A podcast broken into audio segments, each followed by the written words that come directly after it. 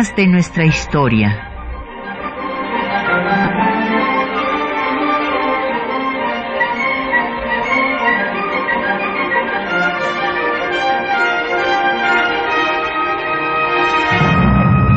Un espacio que difunde el conocimiento del pasado para comprender nuestro presente. Programa a cargo de la maestra Patricia Galeana.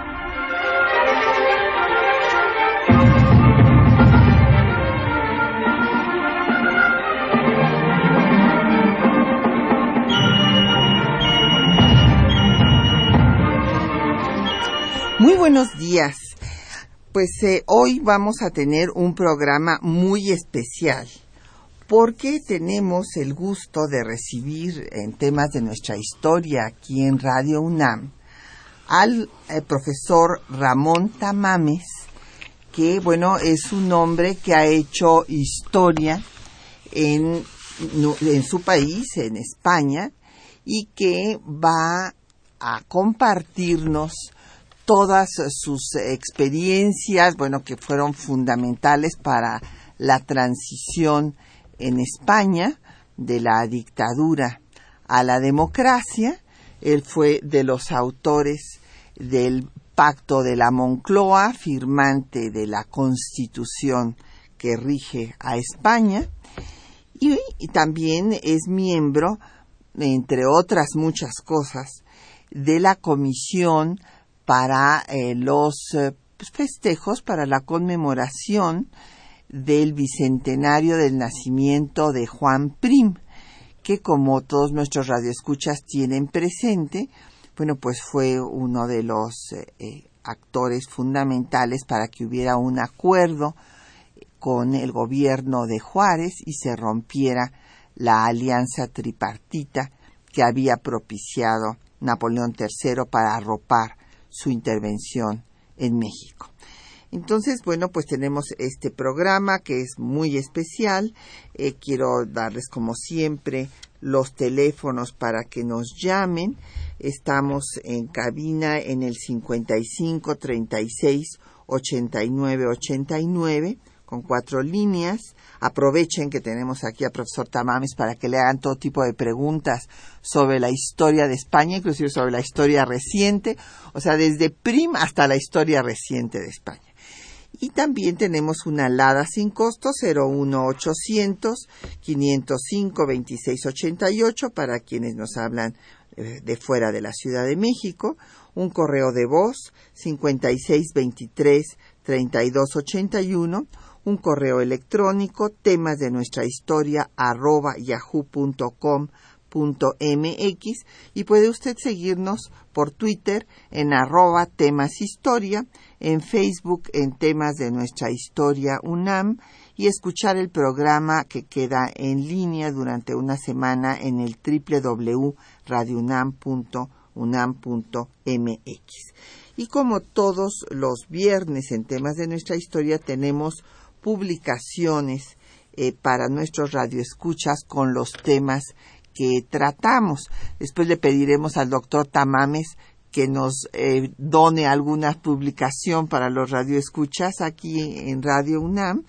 Y también eh, tenemos dos publicaciones que se refieren al momento de la intervención francesa, porque pues vamos a hablar de, de Juan Prim, y estos son eh, el periódico La Chinaca, que es eh, este periódico que ustedes recordarán, hicieron un grupo de intelectuales mexicanos en contra de la intervención francesa especialmente, y que se llama así La Chinaca porque decían que eran muy orgullosamente chinacos, que es la palabra que quiere decir desarrapados, y que era un periódico del pueblo y para el pueblo y también eh, la obra de los periodistas republicanos que nos donó eh, Patricia eh, Ramos, a quien le damos las gracias reiteradamente.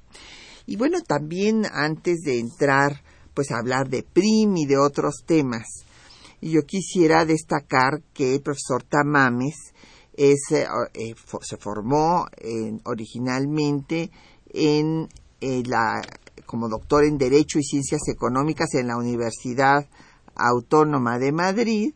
además de que estudió en la London School of Economics y, en, eh, y es autor nada menos que de 70 libros. Bueno, eh, eso es algo, debe de haber escrito pues uno por año, pero desde que nació, o sea, así es que yo no me, no entiendo, Ramón, cómo pudiste hacer tantos. Pero bueno, entre ellos hay obras clásicas como la estructura económica de España y la estructura económica internacional.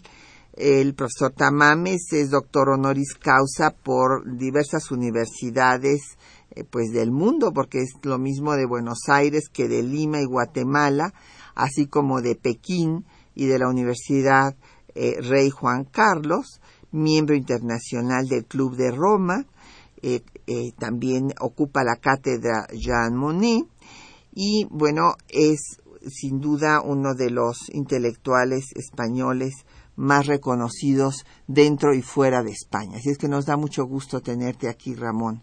Bienvenido a Radio UNAM aquí en la Universidad Nacional Autónoma de México. La alegría es mía también, muy grande.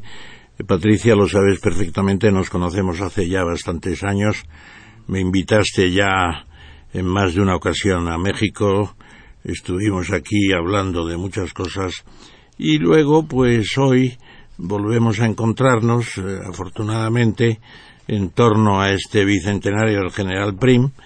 Y es muy grato venir a un país hermano como es México eh, y participar en una de las muchas ocasiones en que nuestras historias se encuentran, porque eh, se encuentran desde 1521 con Hernán Cortés y Moctezuma, eh, se encuentran en 1821 con la independencia, en 1861 con el episodio Prim, en 1936 con la ayuda mexicana a la República Española y sobre todo Lázaro Cárdenas y nos encontramos hoy, nos encontramos hoy. O sea que es un continuo encuentro porque eh, somos dos países que tenemos tanto en común que lógicamente tiene que ser así. Así es, o sea, eh, nuestra historia, nuestra cultura nos liga en forma indisoluble. Y bueno, vamos a hablar pues ahora primero primero de Prim, ¿qué te parece? y luego llegarán muchas preguntas del auditorio. Eh, nosotros eh, en México, como tú sabes, hemos reconocido la labor de este general que tuvo claro y que además así lo, lo había dicho en el propio Senado español, que eh, no era conveniente venir a intervenir en forma armada para cobrar las deudas, por ejemplo. En primer lugar, esto lo planteó allá en el Senado y después cuando se da pues la coyuntura de la reunión en Londres de los acreedores por la moratoria que había pedido México de dos años para que se, se les se esperara a recuperarse después de una guerra civil muy terrible que vivió México, pues eh, viene esta reunión en Londres, el tratado para venir a cobrar las deudas, pero con el compromiso de no intervenir en los asuntos del país, de respetar la soberanía de éste, y bueno, como sabemos, eh, el proyecto de Napoleón III ya venía de tiempo atrás para establecer una monarquía subsidiaria de su imperio y pues obtener las riquezas de las minas eh, de México y más mercados, etcétera. Y ante esto, pues Prim va a tener una actitud muy eh, importante, definitiva, como representante de los aliados, señalando que no vienen en forma de conquista a México y eh, su acción va a llevar a una solución diplomática al conflicto con la firma de los convenios o preliminares de la soledad con Manuel Doblado, por lo cual eh, finalmente él se retira de México y los ingleses harán otro tanto descubriéndose ya las intenciones de Francia. Pero yo quisiera que habláramos de Prim también antes, o sea, porque Prim, eh, tú lo dices en el texto que has preparado para este bicentenario, es un personaje que, según lo has calificado, tal vez el personaje político más destacado del siglo XIX español. Entonces, creo que es muy importante que se conozca en México todo lo que fue Prim, que hizo Prim antes y después, y, también entraremos a los detalles de la negociación diplomática. Sí, sí, sí, además la figura de Prim no es porque sea el bicentenario de su nacimiento, la colocación de una placa donde fue asesinado, o mejor dicho, herido y luego muerto en, la antigua calle del Turco, en una esquina que hoy está el Banco de España, y allí lo colocamos la efigie y una leyenda eh, muy bonita con en la que se refiere a que no tiene por qué derramarse más sangre.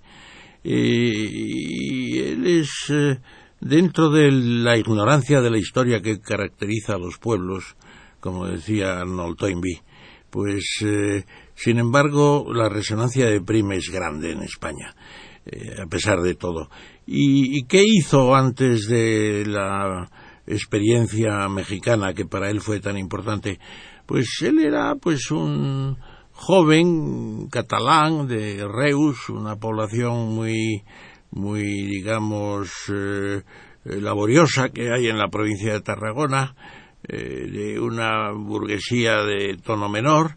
Y el año 1834, cuando empiezan las guerras carlistas, él se incorpora al ejército de los liberales y entra en, eh, como soldado raso y con el tiempo será general y ministro de la guerra y luego presidente del Consejo de Ministros, que es presidente del gobierno, y si no quiso ser rey de España es, y si no fue de rey de España es porque no quiso. Es decir, hizo todo el recorrido. Primero en las guerras carlistas, que enfrentaban a los, un poco como, como lo que pasaba en, México de liberales y conservadores, eh, él se sentía muy próximo a, Juárez porque precisamente él había participado en una guerra en que defendía los principios liberales contra los carlistas que querían una monarquía absoluta en España, eh, una sociedad retrógrada, eh, estamental, todo lo que era lo contrario de lo que estaba pasando en Europa. Y él es uno de los que hacen posible pues una España diferente que se abre al constitucionalismo otra vez después de la experiencia fallida de 1812 la Constitución de Cádiz que es secuestrada por Felipe por Fernando VII muere Fernando VII y se reabre la lucha por la libertad él opta por la libertad y a lo largo de la guerra carlista pues termina de soldado raso a coronel.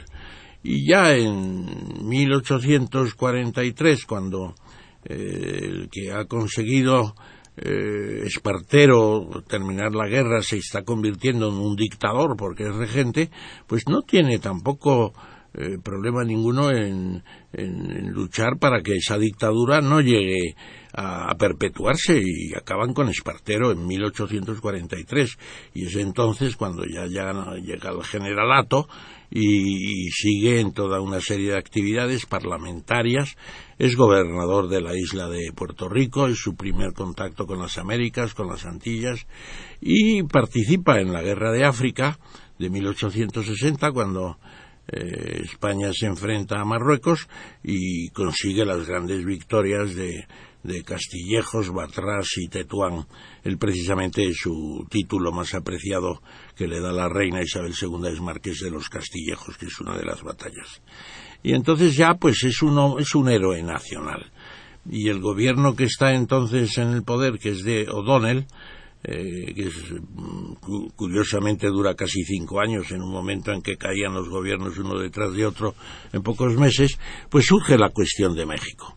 Y él, que estaba casado ya con, con doña Carmen mm, eh, Arguero, eh, una distinguida dama eh, mexicana de una familia de grandes recursos económicos, pues se interesa por el tema de México porque ve que se pueden cometer una serie de disparates y al final O'Donnell pues le da el cargo de jefe de la expedición española después del Tratado de Londres pues para quitárselo de en medio, porque lo que tenía miedo O'Donnell es que un día pues eh, la reina llamara a Prim y le hiciera primer ministro, ¿no? Con el sistema que había entonces de selección real de los primeros de los primeros ministros o jefes del Consejo de Ministros, como se llamaba.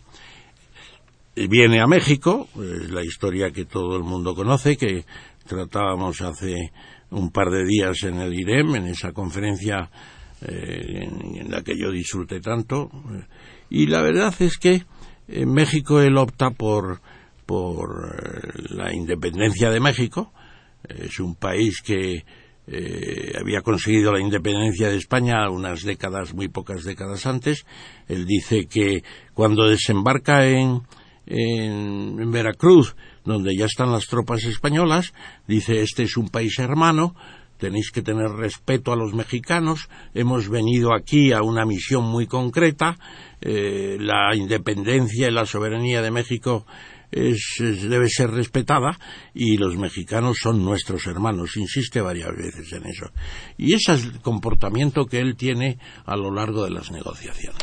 Pues justo vamos a escuchar posteriormente parte de sus, justamente de estos textos que tú mencionas y ahora vamos a hacer una pausa para escuchar un poco de música. Muy bien. Y vamos a escuchar uh, los corridos que se hicieron en contra de los franceses, en contra, el primero va a ser en contra de Almonte, Juan Epomuceno Almonte, este personaje que fue hijo de José María Morelos, insurgente, pero que se unió al grupo eh, pues conservador monarquista y que justamente es una de las eh, causas pues de la ruptura de la alianza tripartita porque llega cobijado por la bandera francesa siendo un opositor de la República Juarista a Veracruz. Entonces esta canción hace burla de Almonte. Escuchemos eh, la misma del disco eh, sobre la intervención francesa, el cancionero de la intervención francesa del Instituto Nacional de Antropología e Historia. Amo Kineki, Juan Pamuceno, no te lo plantas el majestad, que no es el propio manto y corona, que Toguarache, que Tohuacal. El Tatacura que te dio vida, murió enseñando la libertad, que era insurgente muy decidida y que fue coco del majestad Corriendo el tiempo, creció el pitoncle, se puso fraque, comió bistec. Indio ladino, vende a tu patria y guiri guiri con el francés. Amo Kineki, Juan Pamuceno, no te lo plantas el majestad, que no es el propio manto y corona, que to guarache, que to guacal al rey de Francia vio Pamuceno y Pagrecito le dijo luego, voy y te vende carbón de entrego del mexicano so gran suida. Lo chequetito se come crudo, jurta franceses que es compasión. A lo marido vuelve cornudo, manda mi tierra seré rey yo. Amo Kineki, Juan Pamuceno, no te lo plantas el majestad, que no es el propio manto y corona, que to guarache, que to guacal. Con Teponaztle saldrán los pueblos a hacer saludos al virrey Juan. Habrá tortillas como montañas, de mole verde formaré un mar.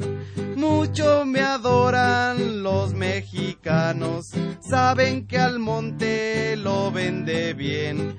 Ya con Santana, ya con Paredes, ya en Nuevo Orlines y ya en francés. Amo Kineki, Juan Pamuceno, no te lo plantas el majestad, que no es el propio manto y corona, que to guarache, que to guacal verás que todos los sacristanes dirán que viva Luis Napoleón. Serás el papa de los aztecas, para los frailes mejor que Dios. Y el francesito se regodeaba, y que me dices, buen Saliñi. Y ese gabacho le contestaba, oh, canalla, buena por ti. Amo Kineki, Juan Pamuceno, no te lo plantas el majestad, que no es el propio manto y corona, que to guarache, que to guacal. Bueno, pues aquí escuchamos este corrido en contra de eh, Almonte, eh, Juan Pamuceno le dicen, Nepomuceno Almonte era su nombre, y nos han llegado eh, ya varias preguntas, Ramón, y les vamos a ir dando paso porque si no después no, nos da, no nos da tiempo. Don Manuel Pérez de la Miguel Hidalgo nos pregunta si España sabía de las intenciones de Francia para intervenir en México y que eh, por esta razón eh, Prim hizo eh, pues lo que hizo de romper realmente la, alianza tripartita con Francia y regresarse, que cuál era la posición de la reina de España en esta situación. Sí que sabía, sí que sabía de las intenciones, porque teníamos en París un embajador muy bueno, que era don Alejandro Mon, que por cierto, en 1845 eh, fue el creador del primer sistema fiscal moderno de España, eh, con una estructura ya a escala de todo el país, una unificación fiscal. Eh, se tiene muy buen recuerdo de don Alejandro Mon.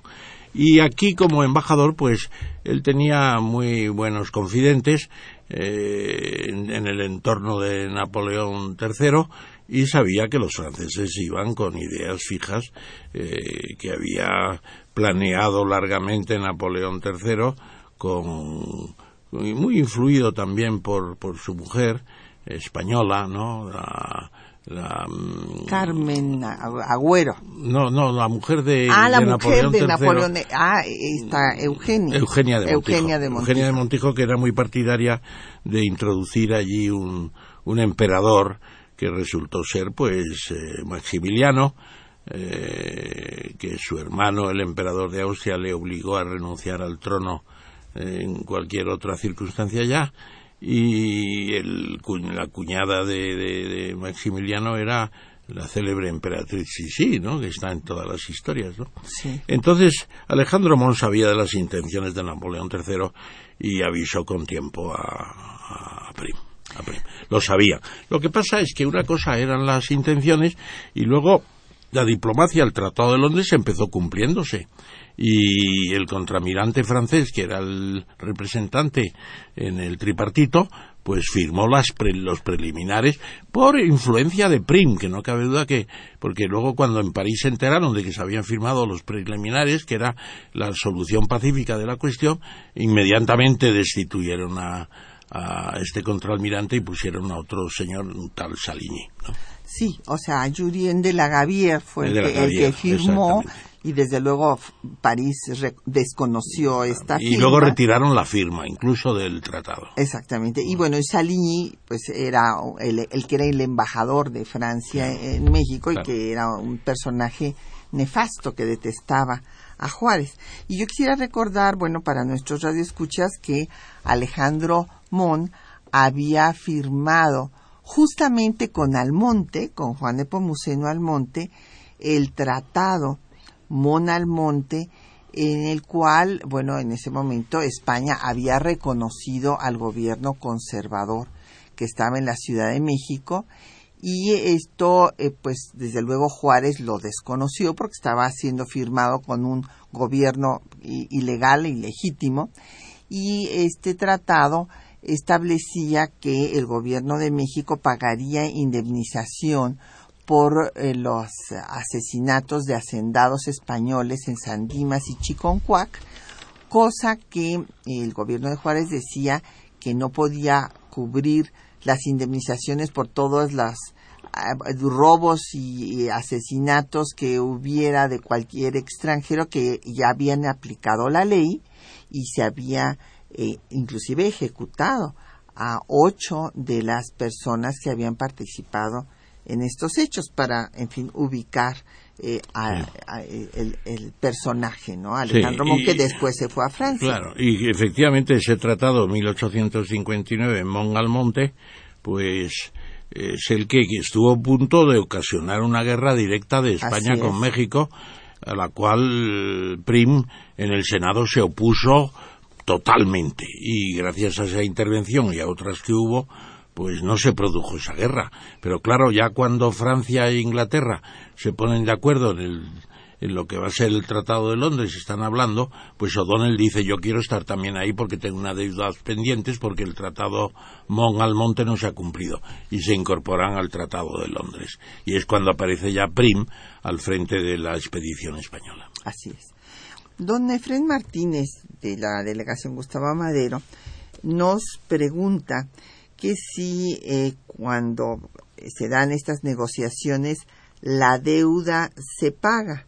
O sea, y esto es un tema muy interesante que ya inclusive intercambiamos aquí con el profesor Tamames eh, sus puntos de vista porque yo señalaba el otro día que Juárez había suspendido el, la, la- ahora sí que el decreto de suspensión, valga la redundancia, o la moratoria, lo había suspendido en el mes de eh, noviembre, justo cuando se enteró por sus De diplomáticos. noviembre de... De 61. 1861. Sí, porque primero había dado el decreto de moratoria en julio del 61 y en noviembre lo suspendió porque en octubre pues se tuvo noticia, le, le llegó la noticia por sus diplomáticos, por don José de Jesús Terán, que se había llevado a cabo el tratado De Londres. de Londres. Y entonces esto fue lo que sirvió de base a Manuel Doblado para la negociación con Prim cuando llega en enero, que aquí hay que decir otra cosa, que Serrano era enemigo de Prim y que había mandado a las tropas españolas por delante de, de su jefe, de- de- del propio Prim, que era el que las encabezaba.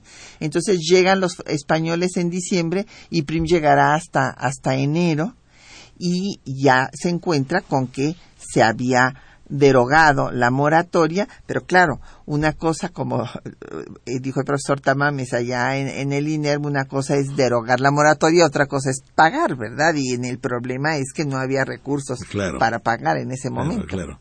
Bueno, yo creo que al final los ingleses sí cobraron. En los acuerdos finales, eh, de los que no hay tanta constancia, después de romper Francia en abril de 1862 eh, su eh, presencia en el Tratado de Londres y naturalmente de retirar la firma de, las, de los preliminares de, de la soledad, pues hay unas conversaciones entre eh, Doblado como plenipotenciario mexicano y ellos, y la constancia es que Inglaterra cobró, entre otras cosas porque tenía la deuda muy bien formalizada, y era una emisión de deuda eh, que estaba perfectamente puesta en bolsa, etcétera, etcétera, mientras que las deudas españolas eran por unos presuntos asesinatos y unas deudas con unos comerciantes que no estaban muy claras. Y, y Prim no insistió demasiado en eso porque eh, pensaba que esas deudas estaban eran en parte un montaje. Y al final la idea que existe en España es que no se cobró nada no se cobró nada. Lo que sí es cierto es que eh, unas imposiciones que se iban a hacer por el gobierno Juárez sobre los españoles residentes en México, retirarles el 2,5% de su riqueza para ayudar a resolver esos problemas, la parte que correspondía a los parientes de la señora de Prim, de doña Carmen Agüero, pues esa parte no se eh, hizo ninguna exacción es decir, quedaron libres y Prim consideró eso doblado, se lo dijo, hacemos esa excepción por entender que usted ha contribuido mucho a resolver este problema. Y esa es la historia, ¿no? Eh, Inglaterra siempre cobra, siempre cobraba porque era el imperio ya, era un imperio mundial. Sí, sí, y además lo poderoso. tenía muy bien titularizado, que diríamos ahora, ¿no? Claro, y se, y se apropió de las aduanas de Veracruz, Claro, por ejemplo. Por se cobraron algunas cantidades por las aduanas de Veracruz, pero ni mucho menos de lo que, lo que se esperaba. ¿no? No, bueno, claro, porque eran muchos millones. No, y que porque se los tráficos se desviaron, los tráficos se desviaron, claro. Sí, sí, pues no llegaban en Claro. ese momento barcos. Bueno, pues vamos a hacer otra pausa, vamos a escuchar ahora los textos que les hemos seleccionado eh, para que oigan de, de viva voz lo que Prim argumentó para retirar al ejército español del territorio mexicano.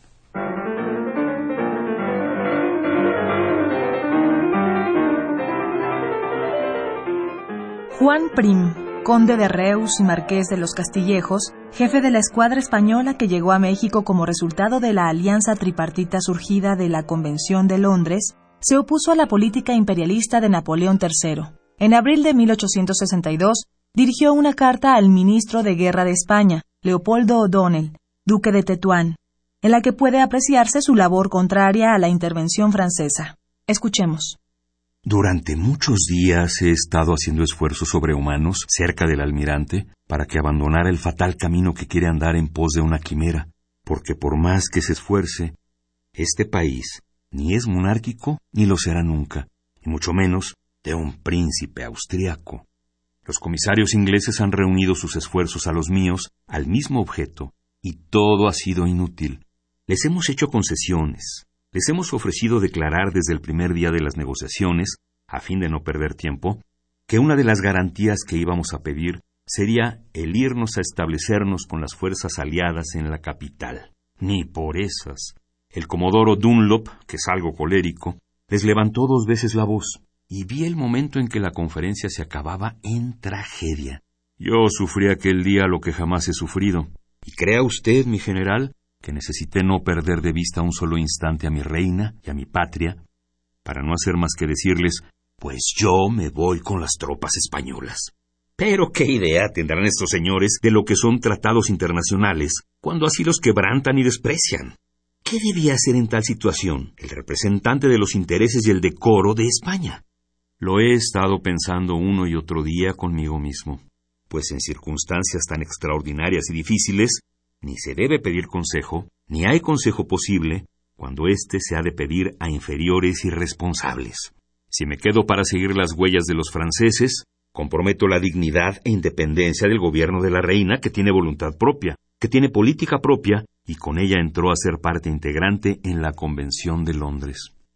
Además, siguiendo a remolque de los franceses, quebrantaba como ellos el solemne tratado, aceptaba la responsabilidad de semejante infracción, imponía a mi país gastos inmensos, exponía al gobierno de la reina a las justas quejas de la otra nación signataria de la Convención de Londres, lo exponía también a las protestas de los Estados Unidos y contribuía por fin a levantar un trono para la Casa de Austria.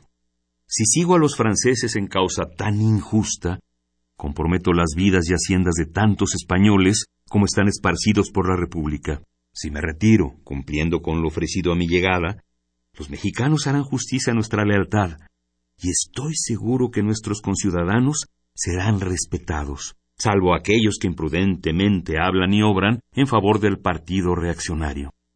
Si me retiro, el gobierno del emperador podrá ponerse de mal humor con el gobierno de la reina, pero será sin razón. En tal conflicto, pues, opto porque se queje el gobierno que no tiene razón, y satisfaciendo mi deber de buen español, de hidalgo castellano y de hombre leal, me retiro con las tropas que el gobierno se dignó poner a mis órdenes, dejando a los franceses únicos y exclusivos responsables de sus actos. En La Habana esperaré las órdenes del gobierno y de usted, y ruego que no sean las de que me vaya a México en mi calidad de ministro plenipotenciario, como podría el gobierno creer convenir, pues mientras los franceses estén allí guerreando, no es conveniente que yo esté en el país por varias razones, y sobre todo porque, molestos como están, podrían decir que yo daba consejos militares a los mexicanos. Pues ahí tienen, escucharon de, viva voz lo que Prim pensaba al respecto y nos siguieron llegando más preguntas para el profesor Tamames. Eh, doña María del Carmen Ruiz de Tláhuac pregunta que cómo informaban los periódicos eh, españoles lo que estaba sucediendo en México en aquellos años eh, de Primi de la intervención francesa. Eh, los periódicos españoles en general fueron muy inamistosos con Prim. porque consideraban que primero se tendrían que haber eh, consumado eh, los castigos a los que habían asesinado a hacendados españoles, después haber cobrado las deudas, incluso algunos llegaron a plantear que el coste de las operaciones tenía que ser también con cargo a México, que fue un coste elevado. Eh, España nunca planteó eso oficialmente. Y luego también, pues porque había una leve esperanza de que, en cierto modo, una intervención eh, tripartita, eh, pues fuera el comienzo de la recuperación de México para España, que, como decían ellos, se había perdido en 1821 cuando Iturbide proclama la independencia. pero eso eran eh, manifestaciones muy diversas. luego también Prim tuvo sus, sus partidarios, evidentemente los más progresistas estaban en la misma idea, e incluso el presidente del gobierno, O'Donnell, en un momento dado, y en algún testimonio que está por escrito, eh, manifestó que las pretensiones francesas eran un absoluto disparate. Entonces, eh, Prim lo tenía muy claro que a pesar de que tuviera algunos elementos de impopularidad, pues eh, no había además, decía él, no podemos tomar México a, bayoneta calada. No tenemos la fuerza necesaria, incluso en la hipótesis de que quisiéramos hacerlo, que no es la hipótesis nuestra. Entonces, yo creo que eh, todo eso cambió de aspecto cuando la reina, que estaba en de vacaciones en un sitio muy bonito que lo llaman Real Sitio de Aranjuez, pues eh, eh, recibió a O'Donnell, que iba con quejas también sobre el comportamiento de Prim, porque también O'Donnell decía, como venga como un héroe nacional otra vez este hombre, igual que de la guerra de África, pues eh, me, va a quitar la silla, ¿no? Que se dice. Bueno, y la reina le dijo, no, Prim lo ha hecho muy bien nosotros no tenemos por qué ir contra los mexicanos, son nuestros hermanos. Y en algún momento, no en ese encuentro, ella dio a entender que de haber algún príncipe a coronar en México tendría que ser un príncipe español. Pero pues eso ya era de una cosecha particular suya que nunca llegó a exteriorizar. ¿no? Y, la decisión de la reina de, de fortalecer la posición de Prim fue definitiva. Y luego Prim volvió, y después de pasar por Estados Unidos, de su entrevista con Lincoln, de ver a las tropas de la Federación eh, con su enorme poderío, y lo dice en algún momento, con cañones de ánima estriada, ya con una puntería brutal, con, con unas, eh, eh, digamos, con unos obuses ya explosivos a la guerra eh, civil fue espantosa, ¿no? Espantosa. Y ya ametralladoras, también había ametralladoras de combate, se da, se da cuenta de la fortaleza de los Estados Unidos. Y en la entrevista con Lincoln, pues que fue breve pero sustanciosa, pues él eh, reconoce que Lincoln está en su perfecto derecho porque en la Constitución eh, norteamericana de 1787 no hay ningún derecho a la separación, de la autodeterminación, en ninguna parte está. Por eso en España hoy hablamos del modelo PRIM, porque PRIM fue un gran catalán y un gran español, y algunos catalanes pretenden que hay un derecho de autodeterminación que no existe en nuestra Constitución. Y yo hablo del modelo PRIM, que se inspira en gran parte en el propio Lincoln. Bueno, pues justamente esto se vincula con una de las preguntas que nos han llegado, porque don Enrique Ramírez eh, comenta que por qué eh, se opone el profesor Tamames a que Cataluña sea independiente. Pues sencillamente, ¿cómo se llama nuestro amigo Ramírez? Enrique Ramírez. Don Enrique, muchas gracias por la pregunta, yo se la agradezco.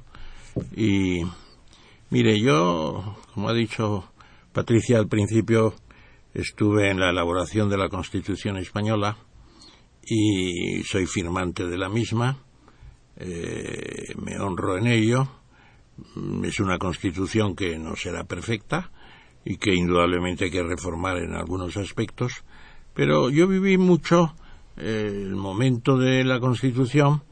A los catalanes Suárez les ofreció un pacto fiscal como el que tiene el País Vasco y no lo quisieron dijeron que ellos estaban muy integrados en España y que el pacto fiscal de los vascos, que ahora reclaman ellos, pues era una antiguaya feudal y que no tenía sentido. Y luego, en el, mismo curso de negociarse la Constitución, un diputado eh, vasco de Euskadi Esquerra, de la extrema izquierda, Aberchale que llaman, pues eh, eh, Letamendía propuso una cláusula final de la Constitución con el derecho de autodeterminación. Sus compañeros vascos votaron en contra, los mismos que ahora piden también el derecho de decisión y de autodeterminación. Votaron en contra porque acababan de confirmársele los derechos forales firmados hace mucho tiempo que les permite tener una hacienda confederal. Los vascos perciben todos los impuestos, los administran ellos y luego tienen un convenio con el Estado español y pagan los gastos generales, por así decirlo. Y votaron en contra de la autodeterminación y los diputados catalanes se abstuvieron. Entonces, ahora están pidiendo cosas que se les ofrecieron. Y además ellos firmaron una constitución. Los vascos no la firmaron, pero luego firmaron el estatuto que se deriva de la constitución. O sea que de hecho firmaron la constitución. Por lo tanto, pacta sunt servanda, los pactos son para servirlos, hay artículos de Jordi Pujol diciendo que ese acuerdo era para siempre, de Miquel Roca que negoció en la Comisión de los Siete de la Constitución, diciendo que quedaban plenamente satisfechos los derechos autonómicos, y por lo tanto no hay, mm, hay derecho de decisión en la Constitución española, pero es toda la nación española.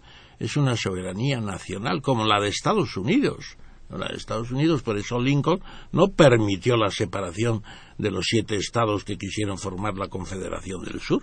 Y en esas estamos, y entonces eh, el Tribunal Constitucional ha reconocido todo esto y además les ha dicho a los catalanes, cosa que yo creo que no tendría que haberlo dicho, porque el Tribunal Constitucional no está para dar consejos, sino para aplicar la Constitución, les dijo, ustedes podrían buscar el fundamento de su razón planteando la reforma de la Constitución. Pero claro, la reforma de la Constitución es muy difícil porque hay que reunir el dos tercios. Y reunir dos tercios los separatistas catalanes no lo conseguirían nunca. Bueno, pues ahí tienen ustedes la respuesta del profesor Tamames. Al señor Ramírez, que le aprecio mucho su pregunta. Sí, y bueno, y nos ha llegado otra pregunta vinculada con el presente, entonces la, la voy a meter de una vez y después regresaremos otra vez a Prim. Don Jorge Virgilio eh, de Coyoacán. Dice que eh, hay, bueno, pues evidentemente genes eh, españoles y mexicanos que son los mismos, que hay vinculación y que por qué entonces es en México tan difícil conciliar intereses, que cómo hicieron allá en España para lograr los pactos de la Moncloa. Pues precisamente sobre eso, eh, yo estoy invitado aquí por el IREM para una conferencia y también para las otras tres conferencias estoy invitado por una consultora que se llama eh, se llama Venture Capital México y que es eh, el director pues es gran amigo mío se llama José Ramón Jiménez de Garnica y una de las cuestiones que me planteó fue una conferencia sobre los pactos de la Moncloa y el pacto por México. Y está a su disposición. Basta con que escriban a la, a la dirección electrónica Ramón Tamames, ¿eh? arroba castellana 100, 100 con letra también, castellana100.com, Ramón Tamames arroba castellana100.com, y yo le con mucho gusto le enviaré esa esa conferencia sobre los pactos de la Moncloa y el pacto por México. Eh, y hay muchas diferencias entre ambos pactos. Yo creo, y no se moleste nadie, que el pacto de la Moncloa fue más conciso, más concreto, en una emergencia más mm, difícil para nosotros, porque estábamos saliendo de una dictadura para entrar en una democracia, y lo que se era luchar contra la inflación con un pacto de moderación salarial y de ajustes presupuestarios y al mismo tiempo la reforma de una serie de instituciones para adaptarlas a la democracia, en el crédito, en la seguridad social, en los sindicatos, etcétera. Y fue un pacto de mucho éxito, eh, que duró eh, aproximadamente pues eh, algo así como 15 meses, porque luego ya con la nueva constitución se eligió un gobierno y ese gobierno de Suárez ya se desentendió de los pactos, aunque todavía en muchas cosas se seguía fundamentando la nueva legislación en los pactos, como la energía, el Consejo de Seguridad Nuclear, qué sé yo, la reforma del Banco de España, todo eso tuvo gran resonancia y sobre todo tuvo una gran resonancia internacional, porque la gente miraba a España, algunos con cierta nostalgia, yo lo decía medio en broma, medio en serio, era muy, muy triste. Digo, algunos de estos que vienen por aquí a vernos les gustaría que hubiera una guerra civil otra vez para organizar aquí una historiografía nueva y tal. Y, no, no había, en España ya era otra cosa, clases medias en un 70% de la población, gente con capacidad de, de, de reconciliación después de la guerra civil de los años 36-39 y afortunadamente la cosa evolucionó bastante bien, bastante bien. Eh, genes para que tuviéramos ese pacto, pues yo diría que más, más que genes, simplemente lo que el sentido común, que es el menos común de los sentidos. Claro, y bueno, tenían ustedes la guerra muy cerca, o sea, o, se ponían de acuerdo o, o, podían. No, lo que pasa es que guerra no podía haber en ningún caso, porque como ustedes saben, eh, solamente hay guerra cuando el ejército se divide. Y el ejército en ese momento era un ejército franquista, evolucionado ya con grupos eh, dentro de él que querían la democracia con bastante claridad, generales demócratas, pero era un ejército que que, lo que quería era que el rey se confirmara y que hubiera una constitución. No querían aventuras. Y por lo tanto se aceptó el reconocimiento del Partido Comunista, que era la piedra de toque, y, a partir de ahí vinieron unas elecciones generales. El ejército en ningún momento se dividió en dos facciones, una contra Suárez y otra con Suárez, aunque evidentemente había algunos antisuaristas de marcados y también había otros muy suaristas. Claro. Bueno, pues vamos a hacer otra pausa, la pausa musical final. Vamos a escuchar justamente la canción de la chinaca, bueno, una canción eh, tradicional de eh, los mexicanos en contra de la intervención francesa. Y que también fueron guerrilleros. Claro, sí. Guerrilleros al estilo español contra Napoleón I en España y ellos contra Napoleón III en México. Eh, en México y contra Maximiliano, claro. Así es.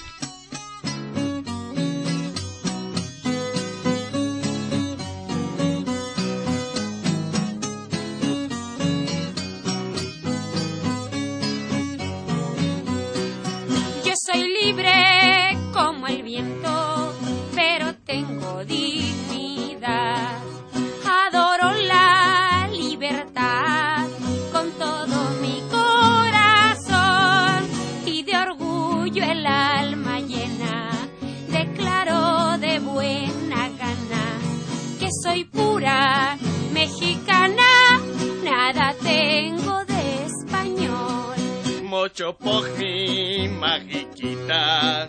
Yo cuando me hacen la guerra, ¿quién lo llamo a nuestra tierra? ¿Quién le ruega estar aquí? Yo quererte con mirarte, sabe Dios que me condenas. Ve a que te saquen de penas, vamos en y salimos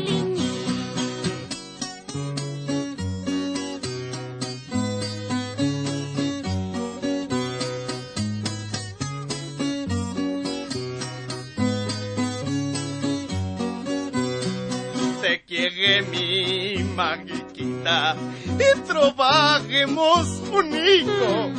¿Quién le dio tan grande pico?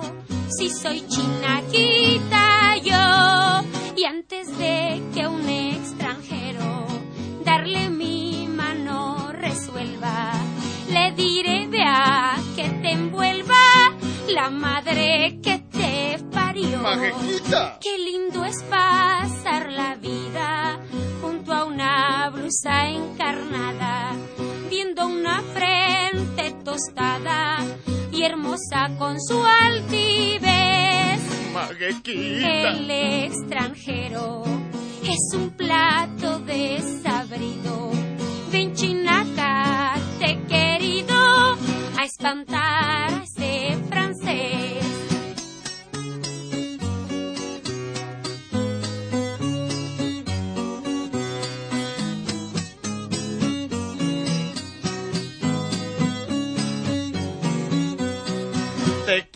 Mi maguiquita, e trabajemos unico. Mm, ¿Quién le dio tan grande pico? Si soy chinaquita yo. Y antes de que un extranjero darle mi mano resuelva, le diré vea que te envuelva la madre que te Ay. Qué lindo es pasar la vida junto a una blusa encarnada, viendo una frente tostada y hermosa con su altivez. Maguiquita. El extranjero es un plato desabrido. Ven chinaca, te querido, a espantar a ese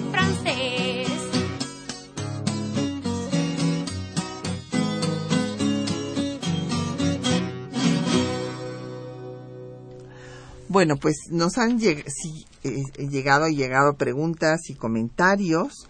Y bueno, nos pregunta don José Alfredo Cid que si se podría hablar más de la biografía de Primo, o sea, lo que sucedió después cuando regresa, pues eh, regresa de- a España y bueno, y cómo es que pues acaba su vida por este atentado. Pues sí, eh, sí que lo puedo resumir. Eh, al fin y al cabo, la Sociedad del Bicentenario pues nos ha hecho estudiar bastante a los que estamos en la directiva, ¿no? Y también al príncipe Felipe, eh, príncipe de Asturias, heredero de la corona española. Se supone que llegará a ello y, y yo espero que lo haga bien, porque es persona de gran capacidad. Nos presidió la Sociedad del Bicentenario en el monasterio de Poblet, que es el, mausoleo de los reyes de la corona de Aragón, en Cataluña, y allí tuvimos una, una especie de repaso bueno de la vida de Prim. ¿Y qué pasó después de volver de México? Pues él hizo escala en Nueva York, ya lo he comentado antes, asistió a una de las grandes batallas al lado del río Potomac, fue cuando conoció a Lincoln, eh, volvió muy impresionado y luego desde, desde Nueva York ya em, se embarcó para, para Francia, pasó por París, dejó allí a su familia y volvió a España a defenderse en el Senado. Eh, él había escrito a Napoleón III explicando por qué se marchaba y que yo sepa no hubo no hubo entrevista entre entre Prim y Napoleón III en esa ocasión no hubo pero él pasó por Francia sin ningún problema porque eh, Prim en Francia era muy apreciado iba mucho por allí. Sobre todo a Vichy a, a Vichy a tomar los baños porque tenía dolencias y eso eh, y un balneario extraordinario donde estuvo luego el gobierno de Petén, la Francia de Vichy, ¿no?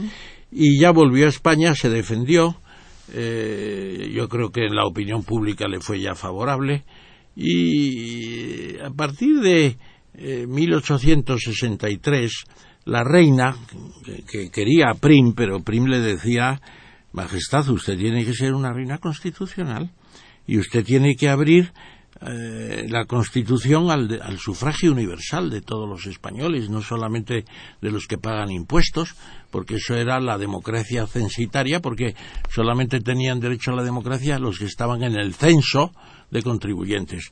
Y apenas votaban el 10% de los, de los españoles. Y él decía, era partidario del sufragio universal. La reina tiene que cambiar la Constitución y permitir que los progresistas entremos en el gobierno y que no sea esto siempre eh, la oligarquía, eh, además con los grandes generales como Narváez y O'Donnell. No le hacen caso y en ese momento se convierte en un conspirador. Y hace siete intentonas para acabar con la monarquía oligárquica y con Isabel II, la que antes había sido tan adicta y que tanto la había defendido, porque Isabel II se entregó de manos, de pies y manos, a unos generales, además ya dictadores, eh, digo, Donnell y Narváez. Y finalmente, en uno de esos intentos, el último, 1868, la Revolución de Septiembre, pues consiguen el poder. Se levantan la Armada con el almirante Topete, el general Serrano, que es el que estaba en Cuba y le causó tantos problemas, se entendieron políticamente y Prim. Los tres firmaron un manifiesto que termina diciendo España con honra. España con honra de un gobierno de gente honrada y de gente que reconoce el pueblo en la soberanía nacional. Y entonces él es eh, ministro de la guerra en el gobierno eh, provisional y cuando se aprueba la Constitución de 1869 pasa a ser presidente del Consejo de Ministros, que es el jefe de gobierno. Eh, de, regente estaba Serrano, su eterno enemigo y al mismo tiempo inevitable eh, compadre, si quieren ustedes la palabra un poco eh, desfigurada, pero en fin, muy efectiva. ¿Y qué pasó? Pues él en ese momento promulga, contribuye a promulgar la, la, constitución más democrática que tuvo España hasta entonces, con el voto del, del, sufragio universal de los varones. La mujer no votaba prácticamente en ningún sitio todavía. Y, entonces eh, moderniza España con la Unión Monetaria Latina, ingresa la, peseta no, llega a ingresar formalmente, pero la peseta se equipara con el franco francés, el franco belga, el franco eh, suizo y la dracma la dracma griega y es una unión monetaria que en cierto modo apadrina a Napoleón III para eh, oponerse a Alemania que estaba haciendo la unión monetaria alemana. Y el propio Napoleón III quería hacer una unión aduanera que se llamaba la Unión du Midi del sur de Europa frente a la Zollverein, a la, a la Unión Aduanera que se estaba forjando en Alemania. Y, luego, además de eso, pues eh, se puede decir que en la polémica libre cambio proteccionismo, que era tremenda, y, y él siendo catalán, pues reconoce que tiene que haber un equilibrio entre la protección y el libre cambio, y se publica el arancel de 1869 que es una obra de arte económica, por así decirlo. O sea, él tenía una idea de modernizar España, de que la soberanía popular fuera la, la, la, base de una monarquía constitucional, y por allí anduvo buscando un rey, ¿no? Y el primero que planteó fue de la casa de Hohenzollern-Simmeringen, ligados al, al rey de Prusia, y aquello suscita eh, una serie de inquietudes por Napoleón III hasta el punto de que eh, manda un ultimátum al gobierno prusiano que, se ríen de Napoleón porque ya han desistido de tener un príncipe alemán en España y, Napoleón III declara la guerra a Prusia. Su gran error porque en la batalla de Sedan es destrozado, destruido. Eh, Bismarck proclama el imperio alemán y en Francia surge pues la Tercera República. Y Napoleón se va a vivir sus últimos días olvidado, etcétera, etcétera. La tragedia de Napoleón empieza en México. Así es. Claro, y cuando él retira las fuerzas de México, que es lo que provoca, eh, que lo habría provocado de otra forma, que quizá más tarde, eh, la caída de Maximiliano, es porque Bismarck está haciendo ya una gran Alemania y piensa que va a haber un enfrentamiento, pero fue muy necio, en vez de buscar la paz con, con Prusia, pues declara la guerra a Prusia pensando que va a ganar la guerra, con la gente que ha traído de México, que ha, repatriado el ejército. O sea que todos estos temas de, de Maximiliano, de los franceses, del tripartito, del Tratado de Londres, influyeron muchísimo en la formación de la gran Alemania, ¿no? Claro. Bueno, y... luego ya, pues, en, eh, ya en la fase de la guerra franco-prusiana, Bismarck pide a, a, Prim que intervenga en la guerra.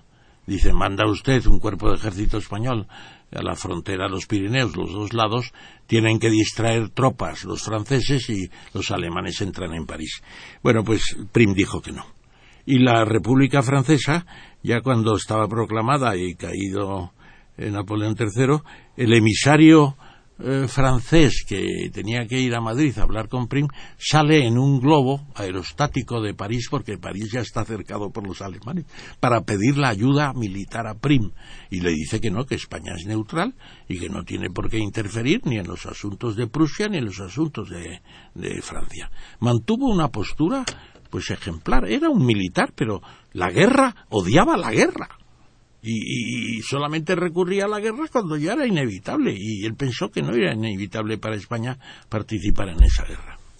Bueno, pues se nos ha acabado lamentablemente el tiempo, pero ha sido un lujo tener aquí al profesor Tamames, quien ha hecho historia y también escribe historia, además de economía. Sí. Muchísimas gracias. Sí, yo creo que a veces yo ahora me siento más liberado que nunca.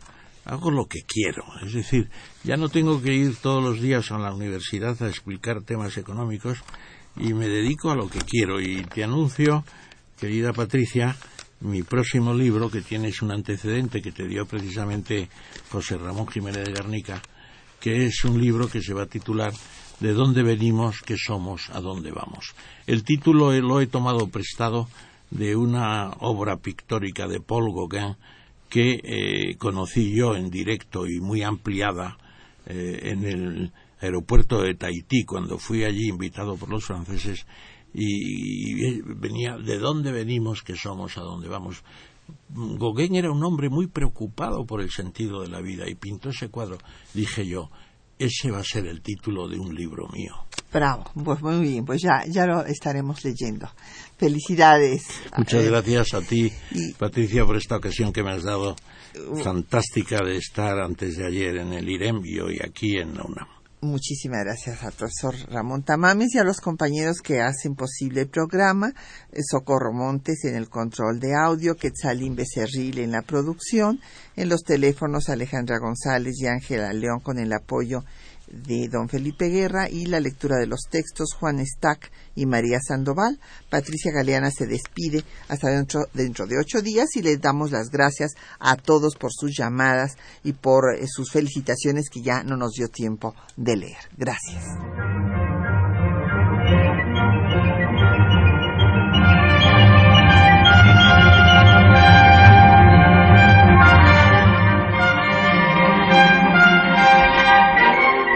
Temas de nuestra historia.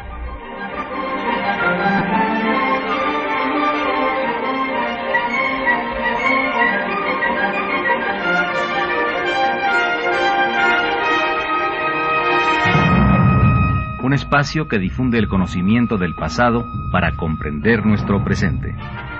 Programa a cargo de la maestra Patricia Galeana.